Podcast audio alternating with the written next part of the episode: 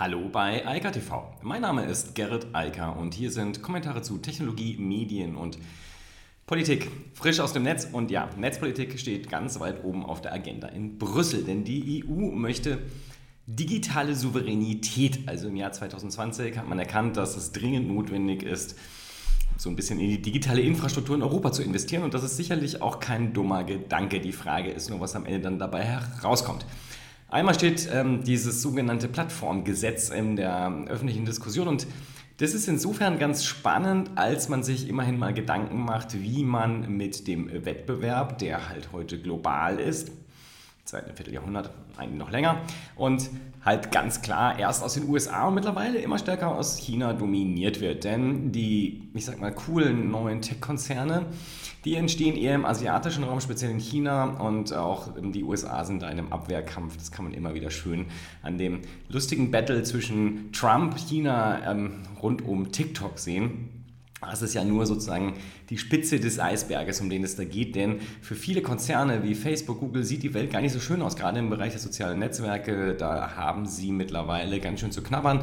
TikTok ist aus dem Nichts auf 1,5 Milliarden User gewachsen, WeChat ist riesengroß, also da ist richtig Wettbewerb entstanden, das, was man sich vorher gar nicht vorstellen konnte. Und äh, plötzlich ist er da. Und dann stellt man fest, man ist auf einmal abhängig, nicht mehr von den USA, sondern jetzt auch noch von China. Zumindest in Brüssel ist das jetzt die neue Perspektive und Direktive. Es gab ja vor ein paar Wochen auch diese öffentliche ja, Lancierung von Gaia X, also dieser dezentralen Cloud-Infrastruktur, die Europa bauen will.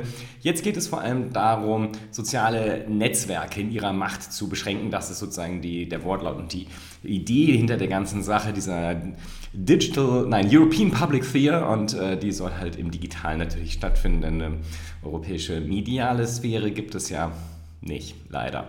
Jedenfalls Integriert sind dort sowohl Wissenschaft als auch IT-Experten, aber auch Medienmanager und das ist so der Teil, der so ein bisschen beunruhigt, mich zumindest. Ich hoffe, dass es da nicht darum geht, irgendwelche alten Geschäftsmodelle zu zementieren, sondern neue Geschäftsmodelle zu entwickeln und neue Infrastrukturen zu schaffen. Denn wir sehen ja gerade, was sozusagen die wichtige Infrastruktur dieses Planeten ist. Und das ist neben der Umwelt vor allem die digitale Sphäre, eben nicht mehr der klassische ölgetriebene Industriezweig rund um Autos und allerlei Maschinen, die mit Benzin dann angetrieben werden, sondern es geht halt um vor allem Digitales. Und das braucht vor allem Strom, richtig, der wird auch mit regenerativen Energien äh, gewonnen, aber natürlich auch noch klassisch. Und dann braucht man halt vor allem Software und Hardware. Und in beiden Bereichen sind wir schlecht aufgestellt und es gibt auch keine größere Strategie. Und insofern halte ich es zumindest mal für sinnvoll, dass überhaupt darüber gesprochen wird, denn dass wir da Nachholbedarf haben, dass wir in Europa sehr wenig zumindest global relevante Tech-Konzerne haben. Das ist ja alles nichts Neues. Gäbe es SAP nicht, dann wären wir komplett weg vom Fenster, um es mal vorsichtig auszudrücken. Und das wäre noch fast eine Untertreibung. Also das Problem ist wirklich, Europa ist in Digitalien nicht gut aufgestellt. Wir haben viele Sachen verpasst. Viele klassische Unternehmen, die in dem Bereich unterwegs waren, zum Beispiel auch die äh, Telekommunikationsausstatter ähm, wie zum Beispiel Ericsson, Nokia, die sind heute halt im Weltmarkt nicht mehr relevant. Ähm, das hat verschiedenste Ursachen, aber es hat auch was damit zu tun, dass politisch dieser Bereich halt nie unterstützt wurde, während die Politik aber Milliarden in den Kohlebergbau, in die Autoindustrie und in allerlei andere tote Industrien pumpt, laufen alle anderen Länder in eine komplett andere Richtung. Ähm, China investiert halt in regenerative Energien, auch in Atomkraft, aber vor allem regenerativ. Ähm, China äh, ex, äh, man kann es gar nicht beschreiben, investiert in unglaublichen Mengen, sowohl privat als auch staatlich in das Thema künstliche Intelligenz, Digitalisierung etc., weil sie genau wissen, dass sie da eine Chance für die Zukunft haben, während es halt in den alten Industrien wenig zu gewinnen gibt. Denn da gibt es ja schon große Unternehmen, die längst den Markt unter sich aufgeteilt haben. Sich damit zu beschäftigen, wäre ja auch eher dumm. Insofern, es ist sicherlich richtig, dass Europa dort anfängt, überhaupt mal drüber nachzudenken, strukturiert darüber nachzudenken. Dieses ähm, äh, PDF, European Public Sphere, finde ich sehr, sehr gut das ist sehr spannend als ähm, Grundlage für ein digitales äh, Ökosystem sicherlich sinnvoll zu diskutieren, wirtschaftlich definitiv relevant. Und äh, da muss man einfach mal schauen, was sich da jetzt entwickelt, genauso wie bei rund um Gaia X. Und das ist ja auch ein wirklich wichtiges Thema. Wir haben halt keine Infrastrukturen. Also klar, wir haben die klassischen Telcos, die Telekom hier, Orange in Frankreich, aber äh, das ist halt alles nicht vergleichbar mit dem, was die Googles, Apples, Facebooks etc. dieser Welt so treiben. Aber das fand ich sehr, sehr spannend. Es gibt ja auch die andere Seite. Auch im Tech-Bereich gibt es äh, Bereiche, wo wir wirklich stark sind. Und das ist ganz offensichtlich der 3D-Druck. Denn das ist sehr interessant. Zumindest was die Patente angeht, sind wir dort führend. Ähm, okay, wenn man Länder sich anschaut, dann ist auf Platz 1 die USA. Aber direkt auf Platz 2 folgt Deutschland. Und wenn man Europa als Ganzes sieht, dann ist Europa auf Platz 1, wenn es um diese ganze Thematik 3D-Druck geht. Und das hat man jetzt auch vor allem im Bereich rund um Covid gesehen, als es zum Beispiel um die Beatmungsgeräte ging. Da konnten auf einmal die Europäer sehr schnell Lösungen äh, lancieren, die 3D-Druck ähm, als Grundlage hatten, weil es hier sehr viele Startups gibt, weil es aber auch sehr viele etablierte Unternehmen gibt, auch aus dem klassischen Maschinenbaubereich. Wir sind da eigentlich in allen Bereichen von Kunststoff bis Metall ziemlich gut aufgestellt. Das ist schon sehr spannend und es ist schön zu sehen, dass man das halt auch an den Patenten und der Innovationskraft in Europa dann sehen kann. Und vielleicht ist das der Bereich, wo man Geld investieren sollte, denn ganz offensichtlich sind wir da schon gut. Und der Klassiker ist ja lieber die Stärken stärken, als den anderen hinterherrennen, wo sie eh schon besser sind oder viel, viel besser, als wir es wahrscheinlich jemals sein werden. Ähm, die Electronic Front, äh, Frontier Foundation hat ein sehr, eine sehr coole Website online gestellt. Da geht es um die USA und deren ganzen Überwachungstools, die sie so einsetzen. Und zwar auf lokaler Ebene, denn das ist sehr unterschiedlich, was dort im Einsatz ist von den verschiedensten Behörden, also insbesondere im polizeilichen Bereich. Das reicht halt von Drohnen über Bodycams bei Polizisten bis zur Gesichtserkennung oder auch der ähm, Fahrzeugerkennung äh, im öffentlichen Raum.